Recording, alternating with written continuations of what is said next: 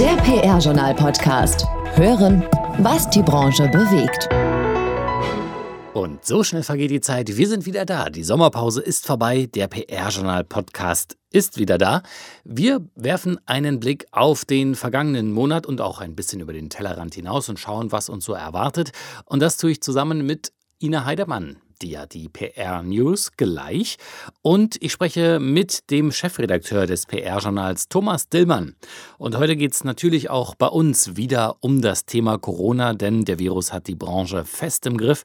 Und das hat auch zur Folge, dass noch immer, beziehungsweise schon wieder, viele Kommunikatoren aus dem Homeoffice arbeiten müssen. Persönliche Begegnungen bei Kongressen zum Beispiel oder Preisverleihungen oder sonstigen Veranstaltungen sind immer noch sehr, sehr selten. Wenn sie aber stattfinden können, ist die Freude groß. Das hat beispielsweise der Kommunikationskongress 2020 gezeigt, der auch als Live-Veranstaltung in abgespeckter Version und als Digitalveranstaltung durchgeführt wurde. Bevor wir aber dazu kommen, jetzt erst einmal die Nachrichten aus der PR-Welt mit Ina Heidemann. PR News. Franziska von Lewinsky wird Vorstandsvorsitzende der Syzygy AG. Bis zum 31. Mai war sie noch als Vorständin bei Fischer Appelt. Nun übernimmt sie vom 1. Januar an die Position des CEO bei der Digitalagentur. Die 1995 gegründete und in Deutschland börsennotierte Syzygy-Gruppe ist Teil des WPP-Netzwerks. Wolfgang Lünenburger Reidenbach wird neuer Head of Creativity bei BCW. Burson, Cohn und Wolf für die Märkte Europa und Afrika. Seine Nachfolger als CEO von BCW in Deutschland treten Susanne Hölling und Björn Christian Hasse an, die das neue Führungsduo bilden. Ab sofort ist die Hamburger Agentur Achtung die Kommunikationsagentur von Michelin für die Region Deutschland, Österreich und Schweiz. Der Auftrag umfasst die Social-Media-Kommunikation, die Betreuung des Newsrooms sowie Public Relations. Das Technische Hilfswerk THW startet eine neue Ehrenamtkampagne. Sie steht unter dem Claim Deine Zeit ist jetzt. Die Kampagne ist von Orca Campaign konzipiert und wird seit dem 8. September bundesweit ausgerollt. Horst Avenarius, langjähriger Kommunikationschef von BMW und später Vorsitzender der Herbert Quandt Stiftung, hat Ende August seinen 90. Geburtstag gefeiert. Professor Günther Bentele hat ihn in einem Festbeitrag für das PR-Journal geehrt. Hervorgehoben wurde darin seine Bedeutung für die deutschen Kommunikationswissenschaften. Avenarius habe erheblich dazu beigetragen, sie international anschlussfähig zu machen, heißt es darin. Und an dieser Stelle erst einmal vielen Dank, Ina, mit den Neuigkeiten aus der PR-Welt. An dieser Stelle ein kurzer Hinweis in eigener Sache. Die Sonderaktion des PR-Journals für die Jobbörse wird bis zum Jahresende verlängert. Der Verlag gewährt 25% Rabatt auf alle eingehenden Buchungen. Von der Stellenanzeige über Banner im zweiwöchigen Job-Newsletter mit 8000 Abonnenten bis hin zu Advertorials auf der Karriereseite. Und auch mein lieber Kollege Murtaza Akbar, unser Sprachoptimist, ist wieder zurück aus der Sommerpause und heute geht es ums Thema AMS und Füllwörter. Nahezu jeder von uns benutzt sie und auch AMS kommen bei vielen sicher vor, bei manchen mehr, bei den anderen vielleicht eher weniger. Deutschland Sprachoptimist Murtaza Akbar sagt Ihnen nun, wie Sie AMS und Füllwörter loswerden können. Der Sprachoptimist mit Tipps für Ihre ganz persönliche Kommunikation. Also, ähm, eigentlich, äh, genau, äh, sozusagen, naja, tatsächlich. Wer von uns ist frei von Ms oder Füllwörtern? Ganz ehrlich, ich kenne keinen und auch keine. Ich zum Beispiel bin wahrhaftig kein Freund von Füllwörtern, aber natürlich habe ich auch welche in meinem Wortschatz und mein Lieblingsfüllwort kennen garantiert viele von Ihnen. Und das heißt, eigentlich. Füllwörter in geringer Dosis finde ich auch vollkommen okay. Und mit dem einen oder anderen M, da können wir doch auch alle leben. Aber schöner ist es natürlich ganz ohne. Meine drei Tipps für Sie, um S und Füllwörter zu vermeiden. Tipp 1. Am Anfang steht wie immer die Analyse. Wie oft sagen Sie überhaupt ähm, äh, und welche Füllwörter benutzen Sie? Und wie oft? Sich selbst zu analysieren, das ist fast immer besonders schwierig. Und deshalb nehmen Sie sich am besten mal auf beim Reden oder bei einem Gespräch und besser noch, fragen Sie Menschen, die Ihnen nahestehen und idealerweise kommunikationsaffin sind. Bitten Sie sie, auf ihre Äs oder auf ihre Füllwörter zu achten, denn ein ehrliches Feedback kann hier wirklich Gold wert sein und wäre tatsächlich, ich denke ganz genau sozusagen eine gute Analyse. Tipp 2.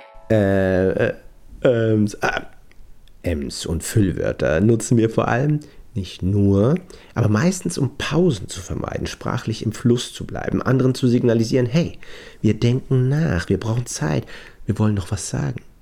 Das ist ähm, eigentlich, äh, das ist tatsächlich äh, sozusagen, das ist ganz okay. Aber Pausen sind auch vollkommen in Ordnung, denn Pausen sind übrigens eines der stärksten rhetorischen Mittel. Aber auf das Thema Rhetorik gehe ich sehr gerne mal in einen der kommenden Podcasts ein. Ich mache es Ihnen einfacher. Denken Sie an Satzzeichen und machen Sie beim Sprechen auch einfach mal einen Punkt. Oder mehrere Punkte, wenn Sie länger sprechen. Tipp 3. Und wenn Sie Ihre Anzahl an Äs oder Ms oder Ihre Füllwörter kennen, dann machen Sie ganz einfach Folgendes. Üben Sie. Fassen Sie zum Beispiel abends Ihren Tag zusammen und sprechen Sie fünf bis zehn Minuten ganz bewusst, was Sie am Tag alles erlebt haben, was Sie alles gemacht haben. Sie werden sich wundern. Bewusstes Reden ist gar nicht so einfach. Wichtig ist dabei, klar, locker zu bleiben und natürlich zu sprechen. Es soll ja keine gestellte Präsentation sein, sondern ganz normales Reden. Das ist ein ganz hervorragendes Training. Kann nie schaden und macht sogar Spaß. Bewusst zu kommunizieren kostet meistens Zeit, Energie und auch Krebs. Aber es lohnt sich. Für jeden von uns und ganz bestimmt auch für Sie. Machen Sie mit. Danke dafür. Der Sprachoptimist Murtaza Akbar. Kommunikationscoach, Speaker und Geschäftsführer von Wortwahl. Agentur für Unternehmens- und Online-Kommunikation.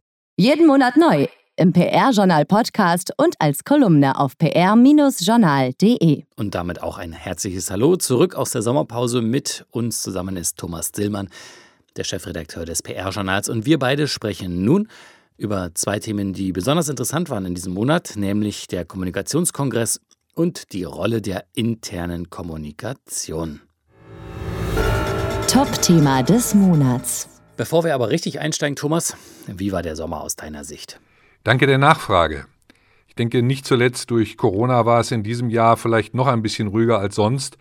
Und wie in den Vorjahren auch, sind wir ja mit unserem Newsletter nur alle 14 Tage erschienen. Und äh, deswegen haben wir auch im August eine Pause mit unserem Podcast gemacht.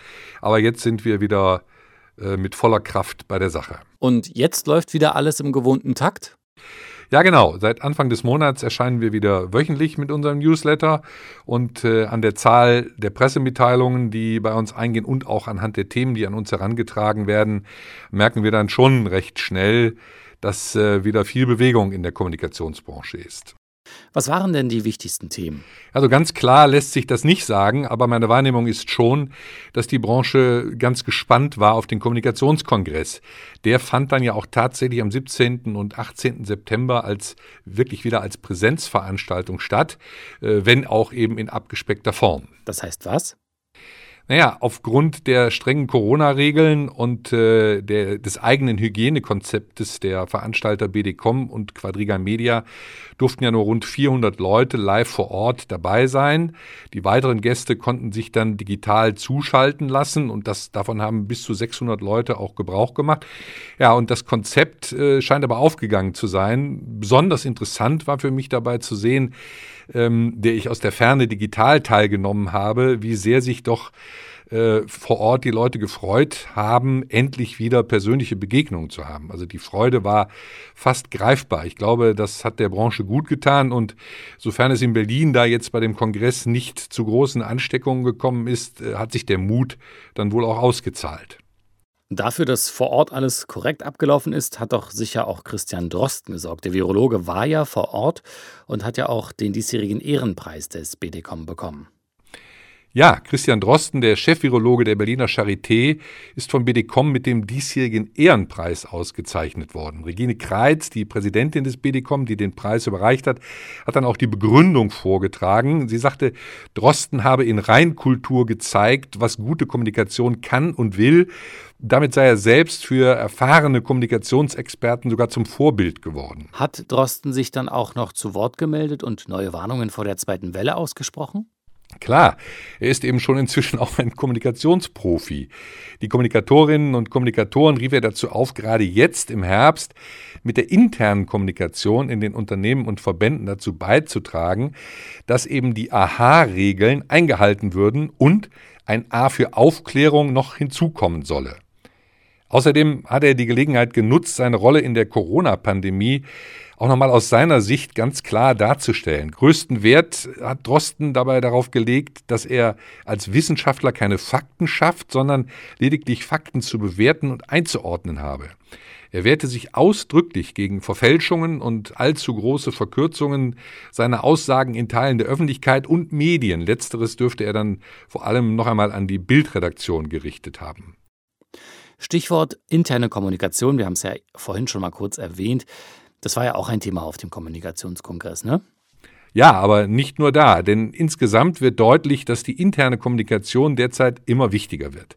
Das ist auch klar, warum, denn während viele Mitarbeiterinnen und Mitarbeiter in Unternehmen, Verbänden und Agenturen nicht wie gewohnt im Betrieb oder im Büro sind, sondern im Homeoffice, bekommt die interne Kommunikation eine besonders große Bedeutung. Sie muss dafür sorgen, dass die Verbindungen gehalten werden. Sie muss konzeptionell und inhaltlich dafür sorgen, dass schlichte Informationen und Botschaften aus dem Unternehmen bei den Mitarbeitern ankommen. Und da wird wirklich viel getan. Okay, kannst du da Beispiele nennen? Ich habe mir zum Beispiel beim Kommunikationskongress die Runde der Unternehmenssprecherinnen und Sprecher angeschaut. Bei allen wurde deutlich, egal ob Siemens, Lufthansa, DZ Bank, TUI oder Deutsche Post, DHL, dass die sehr viel dafür tun, ihre Kolleginnen und Kollegen im Loop zu halten.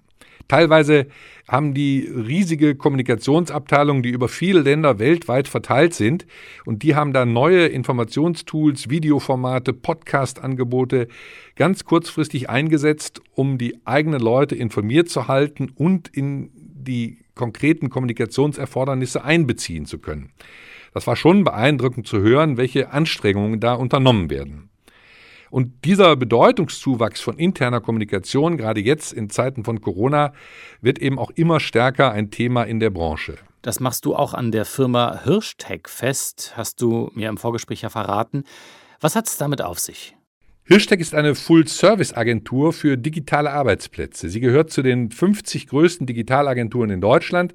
Die Agentur wurde 2005 von Lutz Hirsch gegründet, hat heute mehr als 100 Mitarbeiterinnen und Mitarbeiter und nach eigenen Angaben seit den Anfängen mehr als 450 Intranet-Projekte schon realisiert.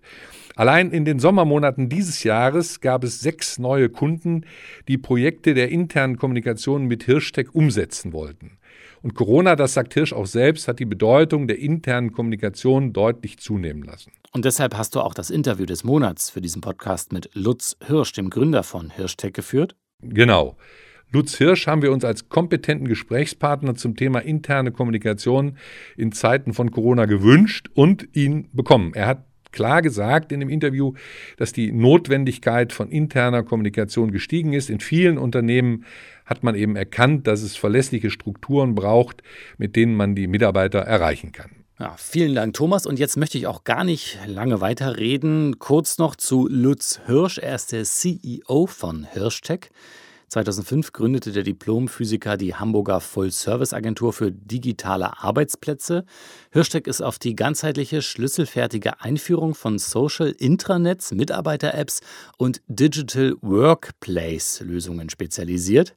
Laut BVDW-Ranking gehört Hirschtech zu den 50 größten Digitalagenturen in Deutschland mit mehr als 100 Mitarbeitern und Standorten in Hamburg, Berlin, Düsseldorf und darüber hinaus auch in Zürich und Wien. Ein Wort mit im Interview des Monats September spreche ich mit Lutz Hirsch, dem Gründer und CEO von Hirschtech. Im Mittelpunkt des Gesprächs soll im weitesten Sinne der Bedeutungszugewinn stehen, den die interne Kommunikation in Zeiten von Corona erlangt hat. Mit Lutz Hirsch möchte ich der Frage nachgehen, warum das so ist. Interne Kommunikation wurde immer als wichtig angesehen, doch äh, warum ist sie jetzt in den Augen vieler tatsächlich wichtiger geworden?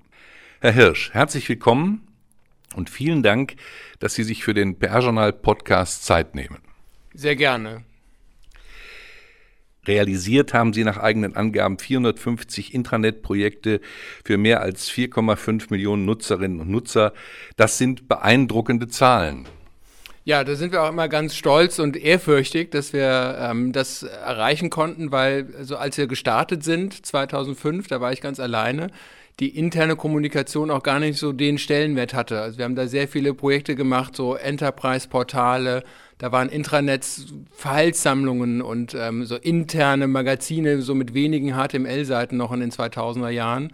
Ähm, da war das Internet noch gar nicht so en vogue und ähm, wir durften das auch gemeinsam mit dem Markt entwickeln und dann zu der Bedeutung tragen, die es heute gewonnen hat dann in der Tat. Und ähm, das macht uns auch so ein bisschen stolz auf unsere Arbeit. 15 Jahre, muss man ja sagen, ein wilder Ritt offensichtlich. Ähm, welche Zwischenstationen waren da, haben da entscheidende Weichenstellungen geboten?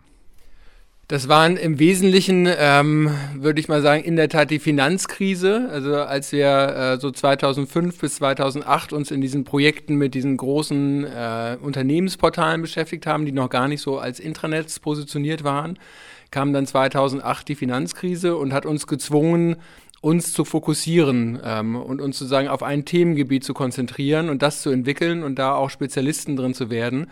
Und da haben wir für uns eben auch aufgrund von zwei, drei Kundenrückmeldungen tatsächlich die Intranet-Domäne auch ähm, ausgesucht, weil die Kunden haben immer gesagt, ähm, sie sind ja unsere Agentur, sie sollen uns ja helfen und äh, die Kommunikation zu verbessern und zu digitalisieren.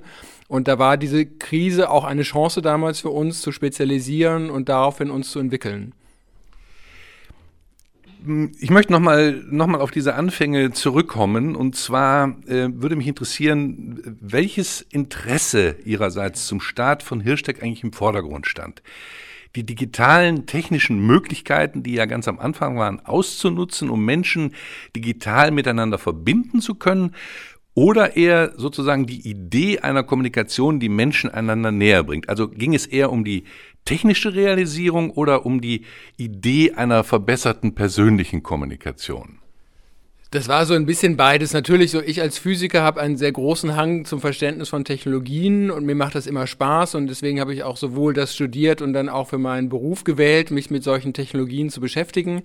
Und am Ende meines Studiums waren so die ersten Internettechnologien, die dann auch rauskamen, so Netscape 1.0, Otto.de in der ersten Version. Ähm, und das hat mich schon immer sehr fasziniert. Von daher war das so der, der Impetus. Ähm, und dann kam halt so da die, über diese Interaktionsmodelle, Facebook wurde dann gegründet, die Blogbeiträge wurden geschrieben, dann auch so, es kam mehr Interaktion. Und da habe ich halt eine große Möglichkeit auch gespürt, tatsächlich diese diese, diese neue, dieses neue Paradigma der, der Kommunikation, ähm, schneller, interaktiver, vernetzter zu arbeiten, dann auch ähm, das für mich zu ähm, äh, anzunehmen, auch erstmal persönlich und dann auch irgendwie die Projektarbeit zu adaptieren. Also ich weiß noch, als ich zuerst auf Twitter beispielsweise war, als es rauskam, ich dachte, ich habe schon alles verstanden auf dieser Welt, was in diesem Metier war und ich habe gar nichts begriffen. Ich wusste nicht, was diese Hashtags da bedeuten, wie überhaupt dieser Stream funktioniert und es hat mich dann halt so gereizt, mich da einzuarbeiten dann auch und das eben für eine Projektarbeit zu nutzen und dann den Unternehmen das nahezubringen, dass man damit auch besser intern mit den Mitarbeitenden sprechen kann dann und das dahin zu übertragen. Das war immer so ein bisschen dieser Brückenschlag dann für mich. Haben Sie denn damals schon genügend Resonanz gefunden? Ich kann mir vorstellen, dass viele Unternehmen noch gar nicht so weit waren, weil die Menschen einfach mit diesen Dingen noch gar nicht so vertraut waren wie Sie, der Sie ja gesagt haben, als Physiker habe ich mich schon eh ein bisschen mit der technischen Sicht der Dinge beschäftigt. Äh, da war auch noch viel Missionsarbeit zu leisten am Anfang, oder? Absolut, das war in der Tat so und das waren auch so bei vielen Entscheidertreffen, die wir hatten, auf Vorstandsebene, Geschäftsführungsebene, da ist es immer so, Herr Hirsch, Sie dürfen jetzt ja alles erzählen, aber wir wollen kein internes Facebook. Das war so ein bisschen das Feindbild damals. Ähm, sie wollten intern besser kommunizieren, interaktiver kommunizieren, aber keine Kommentare, keine Likes und auch kein Facebook. Und dann musste man sehr viel Aufklärungsarbeit leisten, dass ich eine transparente, offene Kommunikation auch nur über diese Funktion beispielsweise auch mit umsetzen und unterstützen kann dann auch. Und ähm, da mussten wir sehr viel Überzeugungsarbeit leisten, das stimmt. Ähm, da hat mir aber so ein bisschen meine Zeit aus den 2000er Jahren geholfen, aus der New Economy Zeit, in der ich mein Berufsleben gestartet habe. Da habe ich auch Workshops mit Vorständen von Banken gehabt, die haben dann immer gesagt, Herr Hirsch, Kreditzahlung im Internet, das wird niemals kommen. Und dann war ich entspannter, wenn dann Vorstände gesagt haben, Hirsch, ein Facebook-artiges Intranet werden wir niemals einführen. Dann habe ich gesagt, so, ja, ja, bleibt mal entspannt, wir werden das schon gemeinsam hinbekommen dann auch. Also man lernt dann halt über solche ähm, Erfahrungen dann auch solche Widerstände, ähm, äh, um damit umzugehen und sie dann auch so argumentativ zu überwinden. Aber die Grundhaltung war damals, wenn ich sie richtig verstehe, wir wollen ein Tool haben, mit dem wir informieren können, mit dem wir von Seiten der Geschäftsführung den Mitarbeitern die Informationen nahebringen können, die sie brauchen. Aber unbedingt eine Antwort, unbedingt einen Dialog wollte man nicht ermöglichen. Man wollte erstmal vorsichtig testen, was denn ankommt. Man hatte in den ersten Jahren unheimlich Befürchtungen, was denn da zurückkommt. Ähm, weil wenn man sich das vorstellt, so wie klassische Kommunikation damals lief, da waren Verkündungen, da wurden Nachrichten aus der Unternehmenskommunikation ja geschrieben. Town Hall Meetings waren vorbereitete Fragen, wo Mitarbeiter Karten bekommen haben, die sie dann irgendwie so präpariert gestellt haben dann auch. Also das war weit weg von Interaktion und spontane Rückmeldung verarbeiten. Und das ist heutzutage natürlich anders, weil Mitarbeitende und auch die Unternehmen und die Vorstände, Geschäftsführer gelernt haben, äh, Feedback auch als Geschenk anzunehmen, damit offen umzugehen, das zu moderieren und damit auch sehr positive Effekte zu erzielen. Und von daher hat sich das schon gewandelt. Aber natürlich, man ist da vorsichtiger damit umgegangen. Ich würde nicht sagen, dass man es nicht wollte. Man hatte aber sehr großen Respekt davor. Ja, das äh, führt zu der, Sie nehmen mir die nächste Frage vorweg, nämlich wie sich das verändert hat, was jetzt heute das Hauptanliegen ist, mit welcher Motivation kommen die Kunden auf Sie zu. Äh, vielleicht äh, können Sie mal schildern, wie sich das jetzt auch zu Beginn der Corona-Krise für Sie dargestellt hat und wie Sie agiert haben. Ähm Heute hat sich das eigentlich geändert. Das war schon vor Corona so der Fall, dass die Unternehmen gesagt haben, wir müssen alle Mitarbeitenden erreichen. Wir erreichen über unser Intranet, über unsere Mitarbeiter-App nur einen Teil, äh, weil nicht alle einen Zugang haben, weil nicht alle ein Endgerät haben, wo diese Informationen abgerufen werden können. Das war so der, das größte Hauptproblem aus Kommunikationssicht auch. Und dann kam Corona, der Shutdown, und dann war von Tag eins klar, wir müssen jetzt unbedingt alle erreichen, weil ich muss kommunizieren, warum wir Betriebe sagen, schließen, runterfahren, hochfahren, welche Auswirkungen das hat. Und das war schon extrem wichtig, das sehr, sehr schnell umzusetzen dann auch. Und das hat sich ähm, deutlich verändert, dass das nicht mehr in Frage gestellt wurde dann auch und dass Dinge sehr schnell umgesetzt werden mussten dann. Und auch viele Dinge, die vorher gar nicht funktioniert haben, im Sinne von, wir müssen auf mobile Endgeräte, der, auf die privaten Endgeräte der Mitarbeitenden, das wurde dann einfach so schnell entschieden, weil man halt handeln musste dann auch. Und das hat viele Hürden beseitigt. Also von daher sind Projekte schneller geworden, ähm, entscheidungsfreudiger geworden dann auch.